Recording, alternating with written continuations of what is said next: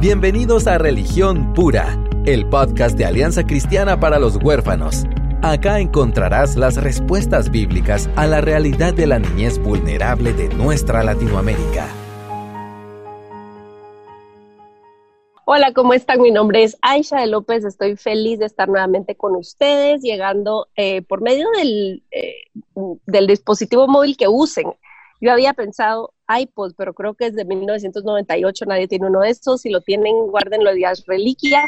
Y este, estamos felices, David y yo, de poder tener hoy una buenísima compañía con nosotros, que realmente eh, hace una mujer que ha colaborado con todo su corazón eh, con ACH. Quizás ustedes la han conocido por un par de talleres que ha compartido con nosotras acerca de autocuidado es Janine Martínez. Ella es maestra de Biblia, ha sido misionera en Asia por unos buenos 13, 15 años y mm, también es recién casada. Se casó a media pandemia y eso fue otra aventura y tal vez podemos dedicar otro podcast a esa aventura. Pero hoy vamos a hablar, vamos a sacarle jugo a Janine porque tiene muchas aristas por las cuales platicar con nosotros acerca de un tema que alguien nos sugirió que nos pareció de verdad muy excelente y para dar seguimiento a un par de episodios pasados em, que dejaron pensando a mucha gente. Y entonces alguien escribió diciéndonos, ¿por qué no platican acerca de Mateo 7.1? Y dice así, no juzguen a nadie para que nadie los juzgue a ustedes, porque tal como juzguen se les juzgará y con la medida que midan a otros se les medirá a ustedes. Nos sugirieron este tema y uno puede pensar, bueno, ¿qué tiene que ver esto con niñez vulnerable? Lo vamos a, diríamos en buen chapín, a expulgar, a desmenuzar para ver cómo es que esto se puede enredar en nuestro buen juicio de las situaciones, de las personas, de las cosas, eh, y cómo es que la Biblia lo incluye y cómo es que Jesús lo está diciendo. Así que, David y Janine, qué gusto estar juntos en esta tarde. Gracias. Gracias, Aisha. Bienvenida, Janine, que es un gusto. Como decía Aisha, yo creo que fueron los, los talleres más eh, visitados en la cumbre y que más también ha resonado después fue su, su taller sobre autocuidado, que también lo vamos a jalar otro día para, también para que hable de eso. Pero qué bueno, Janine, que nos puedes eh, iluminar un poco hoy, porque sí, vemos que muchas veces eh, usamos la Biblia mal, ¿verdad? Lo sacamos de su, de su contexto, le queremos aplicar a la nuestra. Em, y sí es algo peligroso, entonces qué bueno que nos puedes orientar un poquito sobre esto, creo que va a ser muy enriquecedor, así que bienvenida. Gracias, amén, gracias por, por recibirme y de verdad todo lo que tiene que ver con la palabra apasiona mi corazón, pero este versículo es uno de los que más escucho fuera de contexto, eh, sobre todo en el mundo evangélico. O sea, yo creo que a veces no nos detenemos a pensar lo que realmente estamos diciendo porque no nos hemos detenido a pensar lo que estamos creyendo y de dónde lo sacamos. Y obviamente es muy fácil sacar cualquier cosa de la Biblia, pero si se saca del contexto en que fue dicho, la manera en que fue dicho, y tampoco si no es visto a la luz de toda la escritura. Exacto. Un versículo en una porción puede parecer contradecir otro versículo, entonces ¿cuál escojo? El que más me conviene, obviamente. Entonces, por eso sabemos que la Biblia no nos puede dar para conveniencia personal, entonces a la hora de llegar a un pasaje como esto donde vemos no juzguen para que no sean juzgados, se nos olvida que el Jesús de Mateo 7 es el mismo Jesús de Mateo 18, donde dice que si tienes un problema con un hermano, que lo confrontes. Y no sé cuánto de nosotros nos encanta confrontar, porque la mayoría de las personas preferimos evadir el conflicto y pretender que no está, y eso no es bíblico tampoco. Es el mismo Jesús que en el mismo en la misma porción les dice, si el hermano no te escucha, tráelo, busca un testigo y habla con este hermano en otro testigo y, y termina en el Nuevo Testamento, no solo la instrucción de Jesús, sino también reforzada por Pablo y por otros apóstoles, es que si esta persona no quiere caer en cuenta, entonces que la iglesia lo tenga por gentil y publicano. Entonces, ¿cómo la iglesia puede ser encomendada a juzgar una situación como esta si no juzga? Y lo primero es entender qué es juzgar. Y juzgar es, en su justa medida, asignarle un valor positivo o negativo a algo. Si algo es bueno, es bueno, si algo es malo, es malo. Si no podemos juzgar entre lo bueno y lo malo y entramos en un relativismo cristiano, entonces estamos perdidos, entonces no hay pecado, entonces no hay nada porque todo es relativo, entonces sí hay que juzgar. Ahora, en el contexto que Jesús está hablando, tenemos que leer el versículo en su mismo texto. Dice, porque, o sea, no juzguen para que no sean juzgados, porque con el juicio con que juzgáis seréis juzgados. Y con la medida con que medís os será medido. El problema no es el juicio, el problema es la medida para el juicio que estamos utilizando. Y la medida para el juicio entonces no puede ser una medida de relativismo, no puede decir, ah, no, porque yo creo, eso a mí me molesta, lo que es verdad para mí es cierto para mí, pero eso no es, no es bíblico ni es saludable. Entonces necesitamos juzgar de acuerdo a un estándar y el estándar es la palabra de Dios.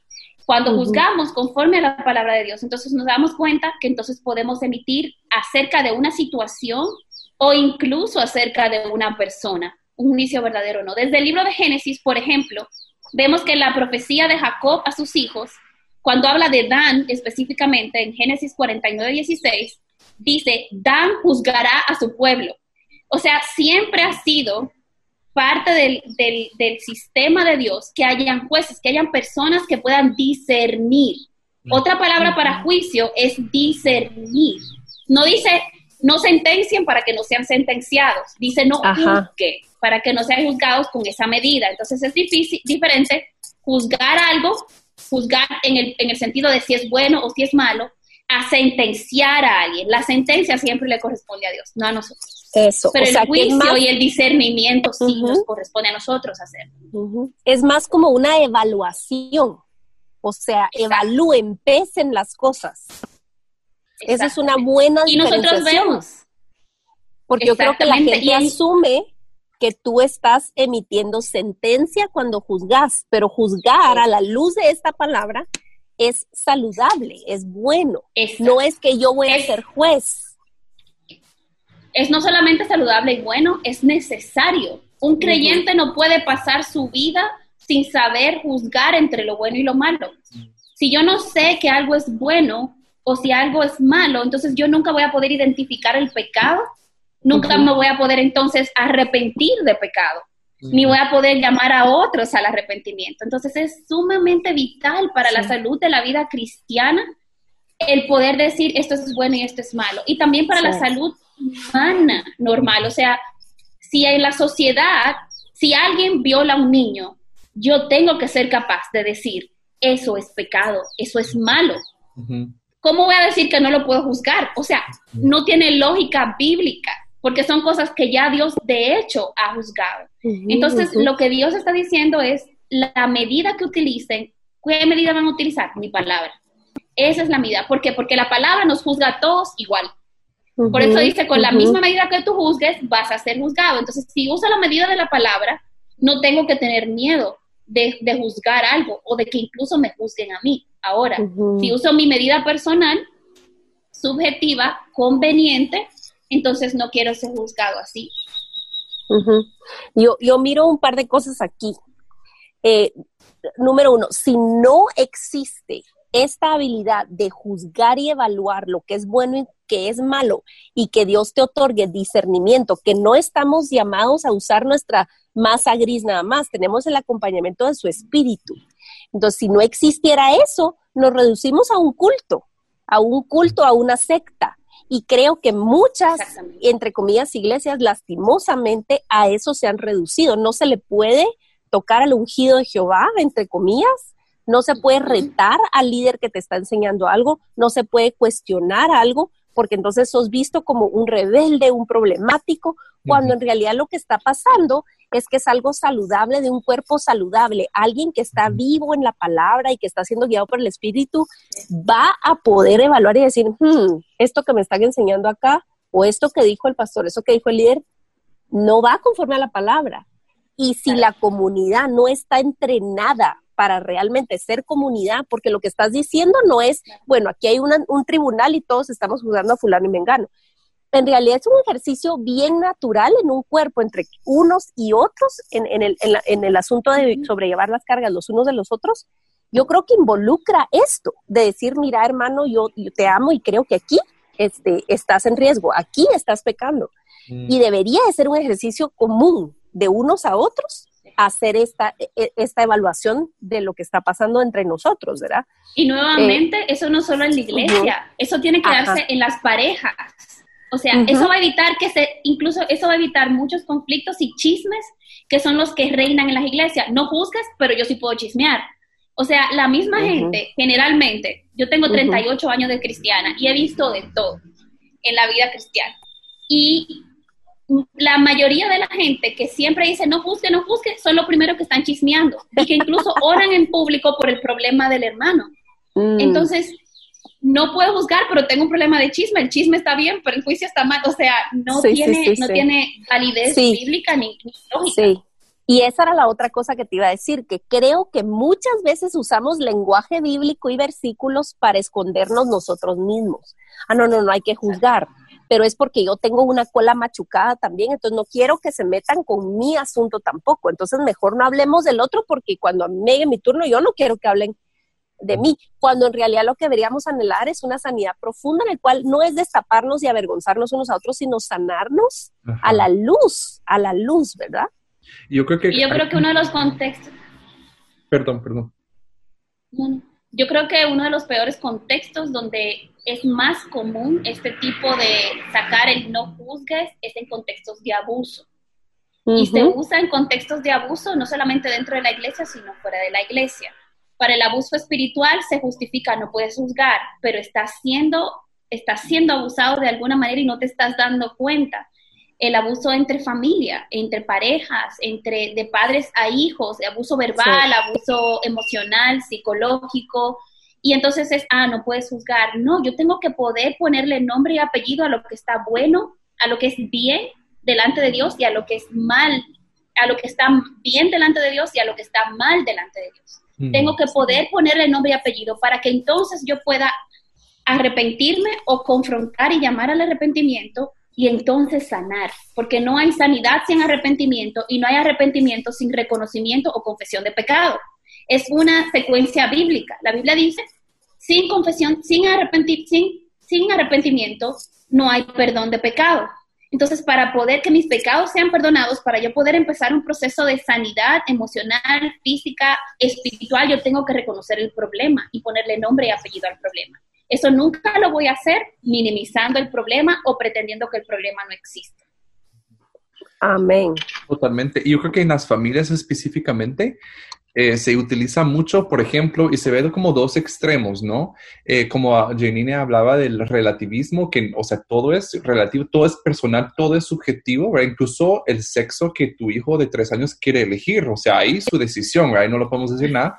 Em, como papás, si nosotros no tenemos ningún estándar, básicamente estamos creando una anarquía en nuestras casas y que criaturas de dos años que no son capaces ni de comer con sus manos estén tomando decisiones de su vida, ¿verdad? Entonces, yo creo que es un extremo. Ahora bien, el otro extremo es donde nosotros sí nos volvemos jueces y los que eh, emiten sentencia, ¿verdad? Nosotros estamos, nosotros tenemos toda la capacidad y competencia de emitir todo juicio y toda sentencia y, gobernar sobre los demás de una forma que tampoco nos corresponde, ¿verdad?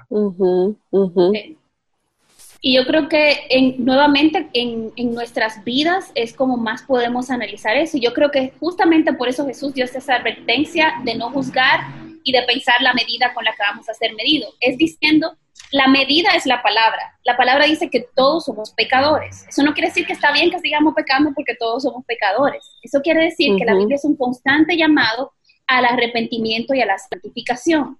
Mm. Entonces, cuando yo vengo a la palabra y yo veo mi pecado y yo reconozco mi pecado sin minimizarlo, yo voy a ser capaz de ver incluso el daño que yo le he causado a otras personas, porque lo que pasa es lo siguiente, es la naturaleza humana. Alguien me hace algo a mí, yo lo maximizo. Se ve más grande, o sea, tú me dices, cuéntame qué te hizo y yo siempre le voy a poner adornos. Se ve más grande de lo que realmente probablemente ocurrió. Ahora, si tú me pides a mí que yo te cuente cómo fueron las cosas y yo fui que pequé contra otro, probablemente yo voy a minimizar. Yo no entiendo por qué fue tan grave, porque yo lo único que hice, esa frase, yo lo único que hice fue esto. Entonces tendemos a minimizar nuestro pecado y a maximizar el del otro. Entonces eso no es una medida justa para juzgar. Lo que tenemos que hacer es venir a la palabra y decir, Señor, examina mi pecado, quita, señala la paja que está en mi ojo, ayúdame a sacarla. Y si yo veo esto en el, en el corazón del otro, como dice el libro de Gálatas, si ves a un hermano que está actuando mal, repréndelo en espíritu de mansedumbre, no sea que tú mismo caigas mm. en lo que estás corrigiendo al hermano. Entonces, esta es la advertencia, es muy sencilla. No minimizamos nuestro pecado, no maximicemos el del otro, confesemos nuestros pecados, nuestras faltas, las formas en que hemos incluso abusado o maltratado, ofendido a otros, reconozcámoslos, el daño que hemos hecho y arrepintámonos de él. No nos veamos siempre nosotros como la víctima, porque es muy fácil pensar la ofensa que el otro me causa, pero pocas veces nos ponemos a detener y examinar nuestro día, nuestra semana, nuestro mes, nuestro año de las personas que yo he ofendido en mi, caminar en ese tiempo. Y yo quisiera, Janine, si podemos como aterrizar algunos ejemplos. Eh, cabal mencionaste algunos, eh, pero por ejemplo, yo algo que veo frecuentemente como la Biblia, o sea, las cartas de Pablo hablan de, de sujetarse ¿verdad? O sea, habla incluso de mujeres a hombres, eh, a, sus esposos, esclavos a sus patrones, eh, personas en general, gobierno, o sea, sí da como ciertas instrucciones que muy bien podemos equivocar como obediencia ciega, ¿verdad? Em, entonces, si no tenemos ese, ese, ese madurez, y en, en, Hebreos habla un poco de como que realmente ese de discernir, es, ese es como el nivel de madurez. Em, entonces, por ejemplo, una familia, eh, yo este, hay, una expectativa que yo debo venerar, honrar a mis papás, mm. ¿verdad? Y cualquier cosa, o, sea, tengo mi arsenal que yo puedo decir y no los puedo juzgar y los tengo que honrar. Entonces, ¿dónde nos deja eso como hijos? Esos dos como que eh, argumentos bíblicos. Yo creo que es excelente pregunta porque yo creo que hay tendencias de comportamiento culturales que se perpetúan. Lo digo desde alguien que es latina, criada por latinos, nacida en Latinoamérica, eh, con más de cuatro décadas de vida, y lo digo como una persona que sirvió como misionera nueve años en una cultura asiática donde tienen los mismos valores y cosmovisión familiar que nosotros, aún más, aún más en cierto sentido. Por ejemplo, en Corea, la, cultura coreana es muy conocida por ser una de las culturas más puras en términos de mezcla genética. Los coreanos en, su, en, en el mayor porcentaje mundial se casan con coreanos. O sea, en, en mayor porcentaje de preservación racial está la genética coreana, por ejemplo, porque los coreanos se casan en su mayoría con coreanos. Yo conozco hombres y mujeres de Dios, padres que aman a sus hijos y que no aceptan bajo ninguna circunstancia cuando uno de sus hijos, por más cristiano que sea, el novio que han escogido no es coreano, por ejemplo. En esos casos, a esos hijos se les ha enseñado que tienen que honrar a sus padres bíblicamente, al punto de, a pesar de estar saliendo con una persona de Dios, un hombre, hasta pastores, pero por ser de otra raza, entonces es una deshonra. Eso es un ejemplo fuera del contexto latino. Bajémonos al contexto latino. También soy latina criada en Latinoamérica y prácticamente nos enseñan, se confunde lo que es honra de los padres con veneración de los padres. Y el simple hecho de pensar de venerar a los padres es una irreverencia a Dios. Cuando nuestros padres tienen un lugar en nuestra vida al mismo nivel de Dios, hay un problema y eso es pecado, eso es idolatría. ¿Por qué? Porque ningún ser humano en esta tierra fue hecho para ser venerado. Ningún ser humano. Entonces, eh, muchos padres le enseñan a sus hijos. ¿Por qué? Porque eso es lo que ellos han aprendido, pero nunca se han detenido, nunca ha dicho a alguien, aquí conmigo se rompe este ciclo. Es mi forma de pensar bíblica. No es la forma que mi mamá me enseñó. O sea, la mamá latina le enseña al hijo latino, yo soy lo más importante en tu vida pero eso no es bíblico, porque lo más importante en la vida de ese niño, cuando sea un hombre y se case, es su esposa, ni siquiera sus hijos, bíblicamente hablando. Pero si desde niño tú adoctrinaste a ese hombre a, a que su mamá es lo más importante para él, a veces entonces estamos criando hombres que nunca dan la cara y nunca salen por la esposa porque su mamá sigue siendo lo más importante para ellos. Cuando la mamá fallece, que es la ley natural del mundo porque son mayores, entonces muchos de estos hombres no tienen, no saben qué hacer con su vida. Entonces se vuelve una, se ha vuelto un desorden social. Esto tiene repercusiones serias en la familia, donde las, las mamás también enseñan a las hijas a que las hijas tienen que ser su mejor amiga, su confidente. Entonces le hacen daño a las hijas porque porque son ella, ella en contra del esposo, el papá de la hija. Entonces la hija tiene que odiar al esposo para amarme a mí, que soy su mamá. Y eso crea conflicto porque muchas de estas madres lo hacen desde que los niños son muy pequeños o desde la adolescencia. Entonces tenemos hijas que le tienen miedo al matrimonio, que no se quieren casar, que tienen mal pensamiento acerca de los hombres, porque mi mamá me enseñó que los hombres son todos iguales que los hombres son todos malos, que los hombres son todos de una forma u otra, o que los hombres son como tu papá, donde no necesariamente el papá fue mal papá, puede haber sido mal esposo, pero no mal papá. Entonces, son dos cosas que hay que aprender a diferenciar y que se han mezclado mucho en la cultura latina por el deseo de ser venerados. ¿Y de dónde viene este deseo? Porque las madres quieren ser amadas. ¿Quién no quiere ser amado? El problema es que confundimos veneración con amor. Confundimos falta de confrontación con que todo está bien. Y eso no quiere decir que internamente esos hijos no tienen un conflicto con su madre. Y eso no lo resuelve. Lo que lo resuelve es traerlo a la luz de la palabra, confrontarlo, arrepentirnos todos de estas situaciones y tratar de vivir en un orden bíblico. Ahora, ¿tú crees, perdón, habiendo dicho eso, que realmente si eso es para, ahí podemos terminar y, ya, o sea, tenemos bastante en qué pensar. Pero, por ejemplo, esa eh, mencionaste de confrontación. Ahora, dando la vuelta, nosotros, ahora, o sea, siendo papás nosotros, yo sí quisiera que mis hijas eh, crezcan con un, o sea, en una em, estructura bíblica, por así decirlo, ¿verdad?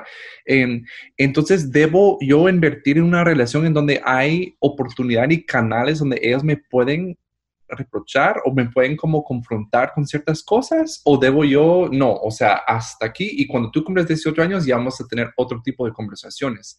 Pero ¿cómo crees que debe ser esa dinámica si los papás deben permitir fomentar a sus hijos a que les digan sus cosas? ¿O cómo es ese balance? Yo creo que los salmos nos dan la respuesta. La forma en la que David hablaba con Dios y le decía, tú te has olvidado de mí. Es que tú no estás viendo lo que están haciendo mis enemigos. Mm. Te has olvidado de mí, pero nuevamente David volvía y caía en cuenta, y sobre todo lo vemos en los, en los salmos imprecatorios, en los salmos de lamentación, donde el salmista o la persona habla claramente la situación que tiene por delante o su propia situación de pecado o un conflicto con Dios, inclusive como Job. Ahora, eso no quiere decir que Dios se va a bajar a tu nivel. Eso no quiere decir que Dios va a decir, no, tú y yo somos iguales, tú puedes decir lo que te dé la gana. Tú puedes decirle de todo a Dios con reverencia, sabiendo que estás hablando con el Dios del universo. Entonces, la honestidad y la reverencia pueden ir de la mano. El problema de la mayoría de los latinos es que nos han enseñado que el cuestionar a nuestros padres o el que mis hijos me cuestionen es una falta de respeto. No es así. Ahora, hay formas de decir las cosas. Y eso pasa no solo con los padres, sino que luego llegamos a iglesias donde los pastores dicen lo mismo. Una oveja no puede cuestionar al pastor. ¿Por qué? Porque estamos replicando la misma, la misma eh, el mismo utilitarismo que no es bíblico, porque ni siquiera Dios dice tú no puedes cuestionar. O sea, Dios lo que sí te dice, si tú, tú no tienes la capacidad de recibir mi respuesta. Eso es al final lo que Dios le dice a Job, prácticamente. Pero no quiere decir que Dios cierra la puerta a una conversación, a escuchar la realidad del corazón de la otra persona, porque siempre el más maduro es el que puede manejar la actitud del inmaduro. Dios siempre va a poder manejar nuestras inmadureces. Dios no tiene inseguridad que lo haga sentirse que, ay, Janine hoy está dudando de mí, wow, qué malo, ¿qué hago ahora? Dios no es así. Mm. Entonces, pero los padres sí, los padres por sus propias inseguridades, nosotros como adultos, como líderes eclesiásticos, por nuestras propias inseguridades, a veces no queremos ser cuestionados. Y en vez de ver el corazón y esto como una oportunidad de relación más profunda con mi hijo, o con mi oveja o con la persona que estoy discipulando, diciendo, ay, esta persona está abriendo su corazón, me está diciendo cómo realmente se siente, me está diciendo lo que está viendo, lo que cree que está mal, wow. que está creciendo mi hijo. Cuando un hijo le dice a usted con 15 años y lo corrige por algo que usted hizo, ¿quién le enseñó ese valor a ese hijo? Usted mismo probablemente. Entonces usted debería estar contento de que su hijo lo está confrontando con algo que usted le enseñó que estaba mal. Papi, no debiste hablarle así a mami. ¿Quién le enseñó eso al hijo? Ah, yo le enseñé que la gente no se le habla mal. Mm. Entonces, en vez de nosotros ofendernos, deberíamos de dar gracias de que esos hijos están creciendo a esa madurez. Y yo creo que algo que mencionaste es bien clave, este, también es la forma. Ahí sí como papás tenemos todo el derecho y la obligación de corregir la forma en que se... Entonces si mi adolescente de 15 años, un muchacho dice, ya hombre, ya dejé de estar hablando así. O sea, yo sí puedo decirle, mira papito, o sea, yo recibo lo que me estás diciendo, pero no de esa forma, ¿verdad? Yo creo que ahí es, es, es como nuestra y yo creo que nuestra generación ha perdido el valor de la reverencia. Y, por ejemplo, queriendo hacer a Dios más cercano, teológicamente hay dos conceptos, la trascendencia de Dios y la inmanencia. Significa Dios es grande, está lejos, es yo nunca voy a poder ser como Él, pero Dios está cercano a los que le buscan, dice la palabra. Igual tienen que estar los padres. Los hijos no pueden olvidar que sus padres son padres sus padres no son su amigo, eh, su, la Mara, los papás no son la Mara, los papás no son eso, los papás son los papás. Entonces tiene que haber una reverencia hacia los padres, de la misma forma en que un creyente puede ver a Abba, al Padre amado, sin perderle la reverencia y el respeto al Dios del universo. Y yo creo que es ese balance que nosotros tenemos que aprender. Es inaceptable que un hijo sea malcriado con sus padres aun si los padres han sido malos con él. Un hijo puede poner límites, pero un hijo no puede ser ni irreverente ni irrespetuoso con sus padres bajo ninguna circunstancia porque la Biblia no le permite ese espacio.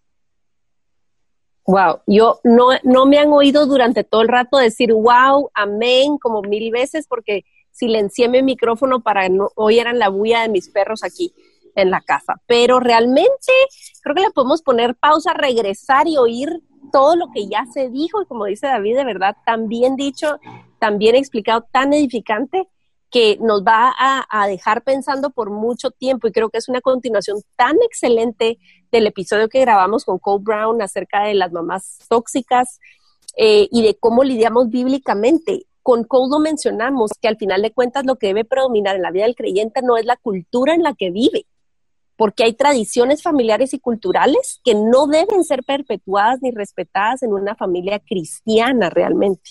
Y es lo que, lo que Janine nos está retando a considerar en esta, en esta ocasión.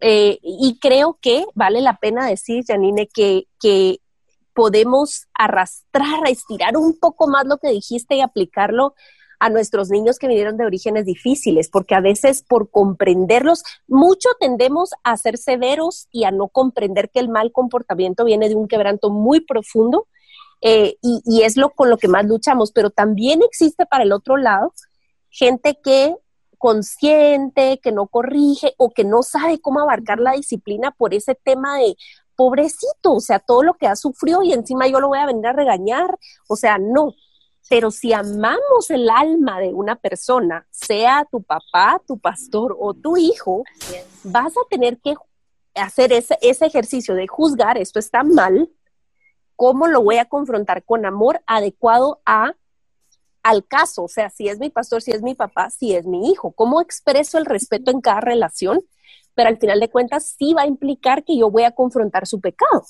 En el caso que sea, con la sabiduría necesaria en cada caso, pero sí hacerlo. O sea, cada caso demanda diferente relación. Eh, aquí en la casa uso una palabra yo cuando alguno de los niños está saliendo del huacal, ¿verdad? Con ese tema, aún como dice David, con una crítica válida, porque yo les he procurado que ellos entiendan que me pueden decir lo que sea, pero con las palabras correctas y con respeto. Entonces, intentémoslo otra vez si me lo decís con las palabras correctas y con respeto. Y tenemos ahí varios metoditos que ya nos eh, han servido tantísimo para que ellos expresen eso. Em, pero una palabra corta que yo tengo es, volteo a ver y digo, ubicate, ubicate. No, no somos pares, yo soy tu mamá. Entonces, qué importante es hasta cierto punto, envalentonar a los papás para ocupar autoridad, porque no ser autoridad es falta de amor al final de cuentas. Y sí juzgar el pegado de nuestros hijos es necesario, como vos decís, no solamente es bueno y correcto, es necesario. Yo creo que algo que necesitamos pensar es el humanizar a nuestros padres. Porque nuestros padres son humanos. Eso va a permitir que yo pueda amar a mis padres a pesar de, en la misma forma en que Cristo me ama a mí.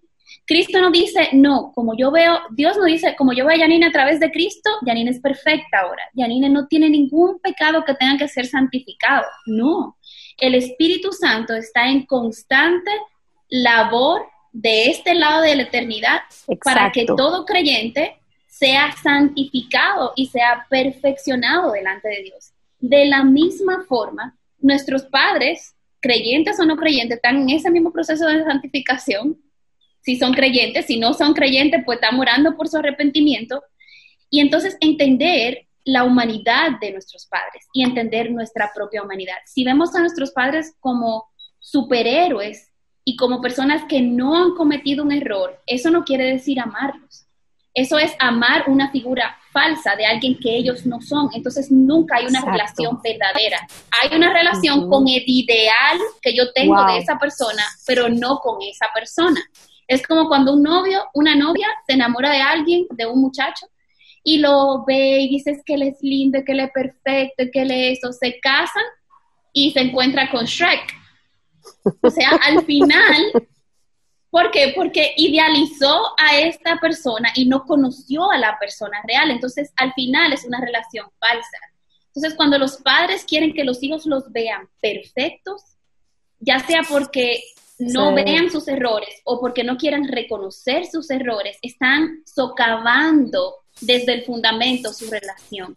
Lo mejor que los padres pueden hacer es mostrarse a los hijos vulnerables, pedir perdón. Yo creo que una práctica tan sencilla es entender que si somos padres cristianos, Dios nos ha mandado a que si ofendemos a alguien tenemos que pedir perdón. Y si es un niño de dos años y le hablaste mal o le pegaste con ira, debes pedirle perdón y debes reafirmarlo en tu amor. No es pretender que eso nunca pasó, sino que nosotros mm. podamos establecer el principio bíblico de que cuando hago algo en contra de mis hijos, así como yo quiero que ellos vengan donde mí, me pidan perdón cuando me ofenden, así yo debo de modelar esto hacia ellos y yo debo de pedirle perdón a ellos cuando yo los ofendo a ellos.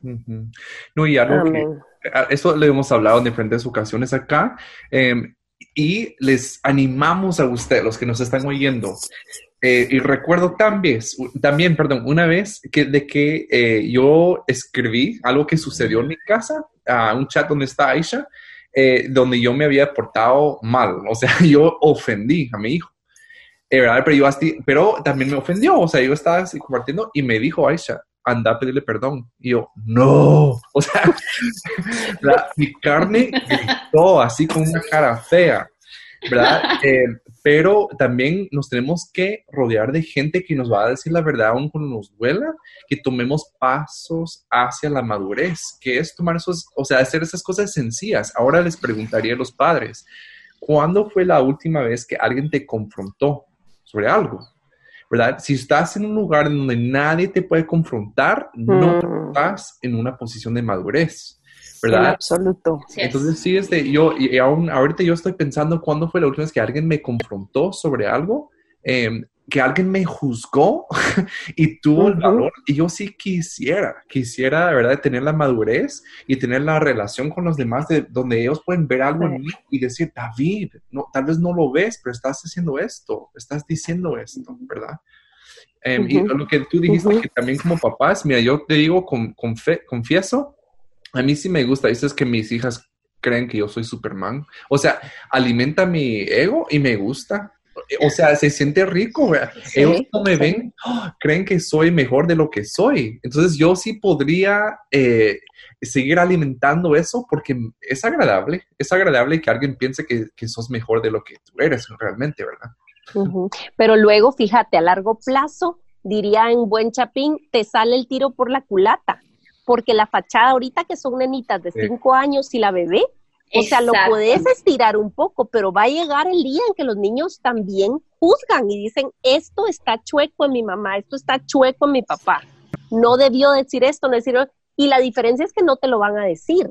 Mira, yo tengo la dicha de trabajar de cerca o que alguien trabaje de cerca conmigo y es una mujer de orígenes tan humildes, tan sencillos, sin escuela, creció descalza, pero aprendo tanto de ella. Y me dijo un día, eh, hablándome de una situación familiar, que el nenito de dos años, eh, ella notó que es su nieto, el, el, nietito estaba triste y le dijo, ¿qué tenés, papito?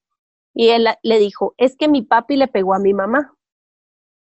Y entonces ella eh, siguió indagando un poco y entonces le dijo, es que él no debería de pegarle a su esposa. Dos años y piquito. Los papás deberían pegarle a las mamás porque él no es su papá. Pero si él vuelve a hacer eso, y oiga esto, si él vuelve a hacer esto, yo crezco, lo mataré. Eso fue lo que dijo, dos años y pico. Y me dice la abuelita, me dice esta abuelita, es que los niños no siempre lo van a decir, pero ellos evalúan y miran quién tiene la razón y lo guardan, aunque no lo digan por miedo.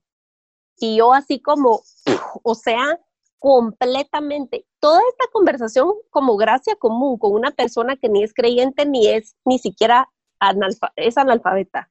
Pero qué profundidad de verdad con todo lo que estamos platicando hoy y decir, no podemos engañar a Dios primero y tampoco a nuestros niños, la verdad. Entre los adultos todavía lo conseguimos un poco nuestra fachada, pero nuestros niños no los vamos a engañar.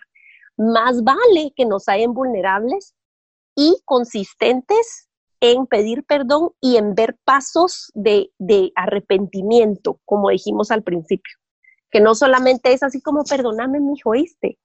Eh, y también lo hemos dicho, era, perdóname, pero es que tú, eso ya invalidó completamente la pedida de perdón. Eh, pero, pero estemos eh, conscientes de que aunque los niños no nos lo digan, ellos también emiten juicios y por lo general bastante atinados. Es cierto. Y bueno, Janine, me gustaría preguntarte, igual, eh, como decía Aisha, dando seguimiento a un episodio que grabamos, hablando con una mamá, después de escuchar ese episodio, se quedó así un poco triste, o sea, se quedó como, oh, ¿será que soy esa mamá? ¿Será que piensan eso de mí o que no sé qué? Ahora bien, yo te preguntaría, eh, Janine, digamos que en este momento tal vez como que nos da la libertad, ah, bueno, o sea, yo sí puedo tener un juicio sano hacia mis papás, Em, pero ¿por dónde comienzan? ¿Qué deberían hacer esas personas que están como, bueno, no, tal vez han, estado ignorándola como un límite eh, a la fuerza, ¿verdad? Pero ya es momento de como eh, tomar un paso hacia más libertad y, quieren hacer algo diferente. Entonces ya pueden decir, ¿saben qué? Sí, mi mamá eh, me está usando, me manipula, quiere, yo soy su muleta emocional, etcétera. Entonces, ¿qué puede ser una persona habiendo como tomado ese primer paso, ¿qué, ¿qué, podría hacer esa persona en cuanto a la relación con su mamá para seguirla honrando, pero que no la siga ah, lastimando? Yo voy a poner un ejemplo personal, sencillo, eh, porque no voy a poner a mi mamá on the a lo que no la conoce, mi mamá es maravillosa, todo el mundo la adora, o sea, todo el que la conoce, la conoce como Doña Poppy. Todo el mundo, hasta mi pastor, le dice Doña Poppy porque hay que respetarla. Pero mi mamá y yo eh, hemos tenido una relación que ha tenido que sanar muchas cosas en el proceso y que yo he entendido muchas de las cosas que he visto en mi mamá porque he entendido más su historia. Y eso no quita que muchas de las cosas que ella ha hecho mal no hayamos podido confrontarlas, pero me ha ayudado a mí a mirarla a ella con misericordia por las cosas que ella misma atravesó. Ahora, con mi mamá, recuerdo, de adolescente, eh, yo empecé a trabajar a los 16 años. Yo era bien jovencita y me encantaba trabajar. Me gradué muy temprano de la universidad, a los 20 años me gradué de ingeniería. Entonces tuve trabajos buenos desde temprano y tenía mi tarjeta de crédito a mi nombre. Y obviamente, como todo latino que vive con sus padres hasta que muere o se casa, yo no tenía esperanza de mudarme nunca en casa de mis padres, eh, que tampoco es sano, por eso es tema para otro programa necesariamente. Este, pero, y yo siempre he sido una cristiana firme, muy moral, que tampoco era que había miedo de que si me mudaba de mi casa me iba a poner de sinvergüenza o algo así, sino que, pero mi mamá entendía que su forma de cuidarme financieramente era abrir mis, mis estados de tarjeta de crédito y saber llamarme a mitad del día, mira, aquí llegó el estado de la tarjeta del banco, ¿y por qué tú comiste tanto en Kentucky este, este mes? Mi mamá hacía eso. O sea, mi mamá me abría los estados, yo adulta, mayor de edad, trabajando, produciendo mucho dinero, y me abría los estados la tarjeta de crédito. En la mente de mi mamá, eso es obviamente control. Sin miedo yo le puedo poner nombre y apellido porque ya lo hemos hablado, lo hemos conversado, hemos ido a consejería cuando ni ella ni yo entendíamos y necesitábamos un, un, intermediario. Y yo le decía, es que eso es un irrespeto. Sí, pero es que estás gastando demasiado dinero. Sí, mami, pero yo lo estoy produciendo. Sí, pero yo quiero que tú tengas seguridad en tu futuro. Ok, mami, entonces tienes que confiar en tu trabajo educativo en mi vida, en que yo voy a llegar a esa persona. Tú puedes aconsejármelo, pero no es necesario que abras mis estados de la tarjeta que llegaban en físico en esa época, porque hace muchos años de eso, y, decirme en que yo he gastado demasiado dinero o no, porque comí mucho en la calle. O sea, son cosas que parecen irrisorias. Por ejemplo, se lo cuento a alguien de otra cultura, tal vez David dice, no lo puedo creer. Para nosotros latinos nos, nos reímos porque lo hemos atravesado una y otra vez, o sea, de una forma u otra. Desde que yo tenía que pedir permiso para ir a un campamento de otra iglesia, por ejemplo nuevamente las figuras de autoridad en nuestras vidas que hacen las cosas tal vez con deseo de protegernos, pero al final es un control que no es saludable. Y es nuevamente, en el fondo, con los años, yo empecé a entender, es que mi mamá tiene miedo de que cuando ya su, su relación conmigo cambie de padre soberano, o sea, que decide todo sobre mi vida, a padre consejero, esa es una movilidad que los padres latinos no pueden hacer. Se, les hace, muy, difícil de moverse, de crecer con los hijos. Quieren seguir la misma relación de los hijos que cuando tenían dos años, que los niños no cuestionaban nada, no preguntaban por qué hiciste eso. Incluso cuando los hijos llegan a la capacidad de decirte gracias por el consejo, pero no voy a seguir tu consejo, voy a hacer lo que yo entiendo que es correcto. Los padres latinos no tienen, la, no tienen emocionalmente en su mayoría eh, la capacidad de afrontar estas cosas sin sentirse menos amados. Entonces no se separa el sentido en el fondo. Te lo voy a decir como hija latina, tu papá y tu mamá lo que quieren es ser amados, como todos nosotros. En el fondo, ellos lo que quieren saber es que tú no te vas a olvidar de ellos, que tú mm. los vas a amar que ellos siguen siendo importantes para ti y que ellos son útiles para algo en tu vida. Que como papás, el único rol que ellos han conocido por 15, 20, 30 años ha sido de proveedor, de cuidador, de alimentador, de lavador de ropa, pero ese rol cambia y entonces no saben cómo ser padres de un adulto o de un hijo maduro. No, y, también, o sea, Génesis 2.25, es, eso es bíblico, o sea, es el diseño, está en nuestro ADN, no va, o sea, va totalmente alineado con lo que Dios dice de nosotros y nuestra biología dice nosotros. O sea, sí hay como en la adolescencia ya hay un querer, un voltear a independizarnos, a depender más de nuestros círculos sociales nuestros, ya no ya de nuestros papás. Entonces también estoy pensando en los papás que nos tenemos que preparar para eso. Exactamente. ¿Verdad? No podemos, y lo hablamos en, un episodio sobre el control psicológico, que si nosotros estamos fomentando dependencia a la edad de 20 años, por ejemplo, sí podemos saber, incluso eso es, no es lo que Dios, no es como nos diseñó, ¿verdad? Va contra su diseño y podemos saber que ahí sí estamos, estamos mal, ¿verdad? Entonces, por eso lidiamos con tantas, en consejería, en las iglesias, con tantas relaciones de hijos resentidos con sus padres. Mm. Hijos que están resentidos con sus padres, algunos ni siquiera saben que están resentidos, tienen esta ira o han ido poniendo una distancia o los, o los revelan de diferentes cosas y es porque ellos no han podido confrontar estas, estas situaciones con sus padres, donde ha habido control, donde ha habido los padres muy demandantes, los padres muy controladores, los padres perfeccionistas crean hijos inseguros. Mm. Y entonces, eso si no sanamos esas inseguridades, yo lo digo por mi experiencia propia, yo he tenido que lidiar con asuntos de inseguridad durante toda mi vida por, Mm. por justamente por tal vez padres muy estrictos, muy y yo no necesitaba eso. Lo único que hicieron fue reforzar el perfeccionismo que ya yo tenía, yo traía de fábrica. Claro. Entonces, yo siendo una niña perfeccionista, me volví una niña mucho más perfeccionista. Entonces, si mi mamá me decía, mi aspiración para ti es 90, yo me ponía mentalmente, intencionalmente, una- un límite de 98 a 100. Cuando no llegaba a 98 a 100 en mi puntuación, entonces estaba fallando. Y eso creó una niña sumamente insegura. Y eso hace que yo, si no sano estas cosas, el día que yo tenga hijos, voy a hacer lo mismo con mis hijos. Entonces yo tengo que traer todas estas cosas delante de. Cristo, sanarlas, para que entonces el ciclo se acabe conmigo y Mm. yo pueda ser un tipo distinto de mamá, con otros errores que voy a cometer, pero no necesariamente voy a partir de un punto tan enfermo, sino de un punto de mejor sanidad emocional y física y mental.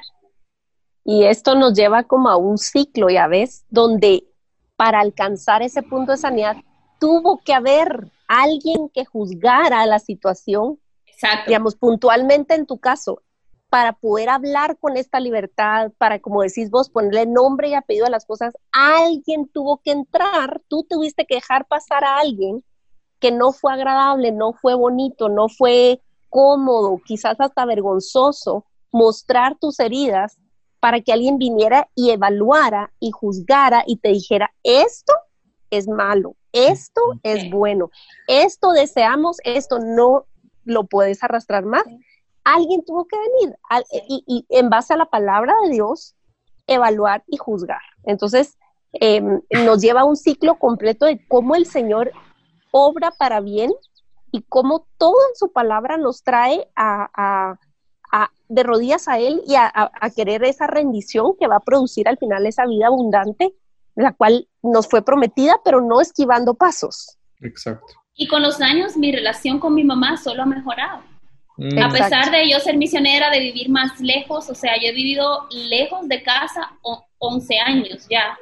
Eh, Mm. Me mudé de mi casa en el 2004, entonces tengo 16 años viviendo fuera de casa, pero mi relación con mis padres ahora es más sólida, es mucho más honesta, es mucho más profunda y los extraño más. Mm, Lo- porque no hay resentimiento, no hay mm, hay una confusión de lo que es un límite a un rechazo. Porque lo que pasa es que cuando los hijos estamos resentidos, no sabemos poner límites, que es lo saludable, y entonces empezamos a rechazar, que es lo no saludable. Entonces hay que diferenciar estas dos cosas. Los límites son muy sencillos de distinguir. Los límites son, yo empiezo aquí y tú terminas aquí. Donde tú terminas, yo empiezo. Esta, esta soy yo. Eso es lo que dice el límite. Esto te puedo permitir, esto no te lo puedo permitir. Y está bien. Es una prerrogativa que todo adulto le ha sido concedida por Dios y aún a los niños, el poner límites. O sea, si un niño no le puede decir a un adulto, no deberías de hacer eso, no debes de tocarme así, esas son cosas que se aprenden desde niños. Son límites saludables. Emocionalmente hay límites que hay que colocar. Si no aprendemos esos límites, confundimos de los límites con rechazo. Entonces mm, no sabemos cuándo poner límites y cuándo rechazar. Eso no sabemos. mm. Y somos reactivos entonces. Sí, no, eso me hace muchísimo sentido. Ahora, yo, yo tengo otra pregunta en la misma línea. Yo siento que estoy como aprovechando para resolver todas mis dudas de la vida. Pero, y lo estamos haciendo de una forma pública, ¿verdad? Eh, eh, pero, por ejemplo, ¿cómo sería eso de juzgar? Ahora damos, demos vuelta a la tortilla. Digamos, yo soy papá, eh, ya tengo 60 años y mi hijo de 35 está adoptando, eh, ¿verdad? Y yo veo cosas que no están bien.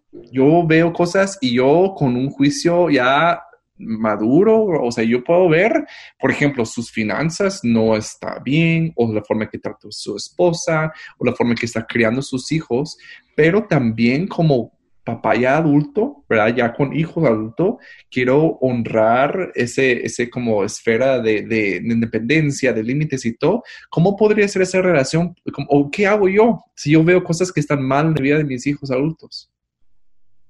Yo creo que fomentar una comunicación honesta, pero eso tienen que hacerlo desde antes. El problema es que siempre estamos como bomberos apagando fuegos en emergencia. Entonces, en vez de fomentar, cultivar un terreno, justamente lo que hablábamos, un terreno donde el hijo puede ser honesto con el padre dentro del respeto, sin faltar el respeto al padre, pero que le puede abrir su corazón con sus luchas, con sus diferencias.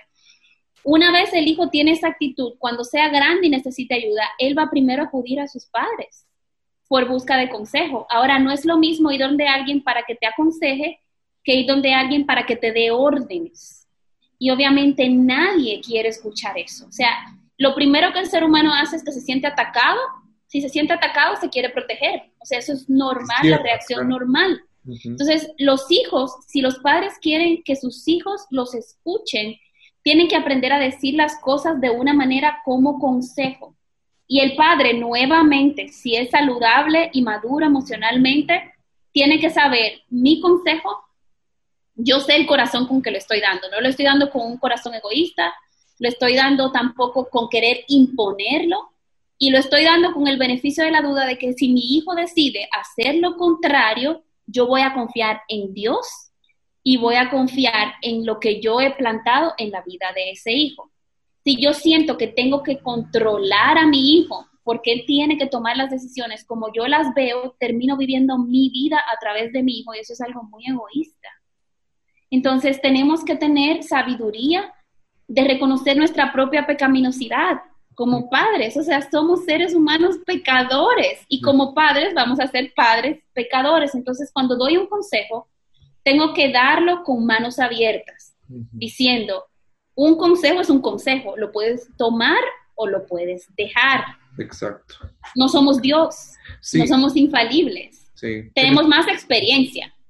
Claro, sí, eso es cierto, pero yo creo que sí, bueno, yo creo que hay muchas personas ahorita evaluando sus propias vidas y la de sus papás y la de sus hijos. Y eso es bueno porque donde no podemos ser sinceros, no vamos a poder hallar libertad, la verdad. Donde no, no hay como esa transparencia en, nuestras relaciones. Em, entonces, hoy algo que todos podemos hacer es invertir en las relaciones que tenemos hoy. ¿verdad? En mi caso, sí, tengo chiquitas y tengo un chico ya mayor, donde o sea, ya no es lo mismo, no puedo invertir de la misma forma, porque incluso él ya no vive con nosotros. Pero yo sí he visto eso de que cuando yo proveo ese, esa independencia o ese, esa distancia para que él pueda tomar sus decisiones y que no sienta de mí que yo solo voy a, ¿y cómo vas con eso? Y ya hiciste esto y no sé, él, él regresa a mí. Yo sí he visto eso, cuando yo doy un poco de distancia, hay como, es como un imán, ¿no? ¿Verdad? Que nos atrae. Y lo que dijiste con tus propios papás, eh, de verdad que es, impresionante. Yo creo que mucho también se basa en lo que tú dijiste. Muchas de las decisiones que tomamos regresan al temor que manejamos. Sí. Y si estamos viviendo de un lugar de temor, obviamente no podemos vivir de un lugar de amor, que es Dios. O sea, Dios se define con esa palabra, ¿verdad? Exacto. Entonces, wow, yo creo que he aprendido bastante en nuestra sesión, nuestra terapia grupal con ella. ¿Verdad? Este, yo creo que nosotros siempre podemos más, um, tenemos tanto que aprender en estos campos y ahorita si te sientes juzgada por escuchar esto, en primer lugar, no tiramos indirectas a nadie. En segundo lugar, es porque obviamente es Dios que está removiendo las aguas donde quiere sanarte, donde quiere darte libertad, creo. Sí, definitivamente. Yo creo que este episodio, por lo menos yo, lo voy a oír un par de veces, voy a tomar notas y queremos tenerte de vuelta muchas veces más que Dios nos permita, Janine, porque ha sido una bendición, primero para David, para mí, como, como dijo él, nuestra terapia, nuestra sesión grupal que nos diste.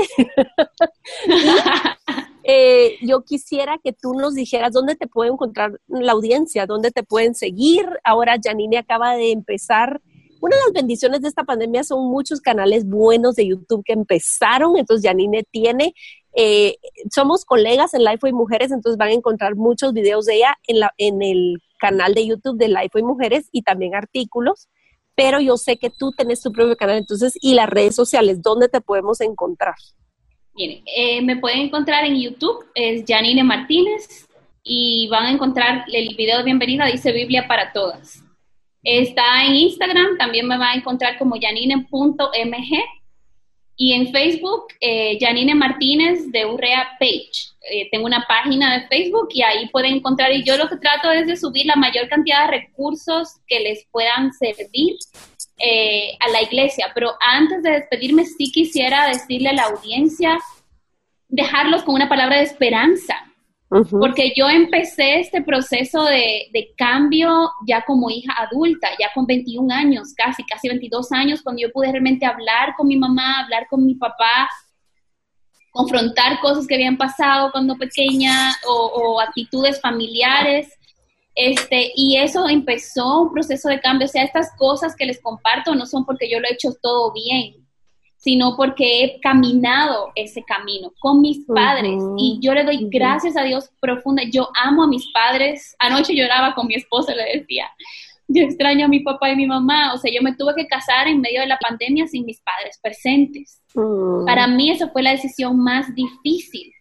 Eh, de que ellos no estuvieran presentes físicamente, estuvieron en línea, pero no es igual Mm. Y todavía mi papá me llama para preguntarme cómo estoy, por ejemplo, ahora con el polvo de Sahara, cómo está mi asma.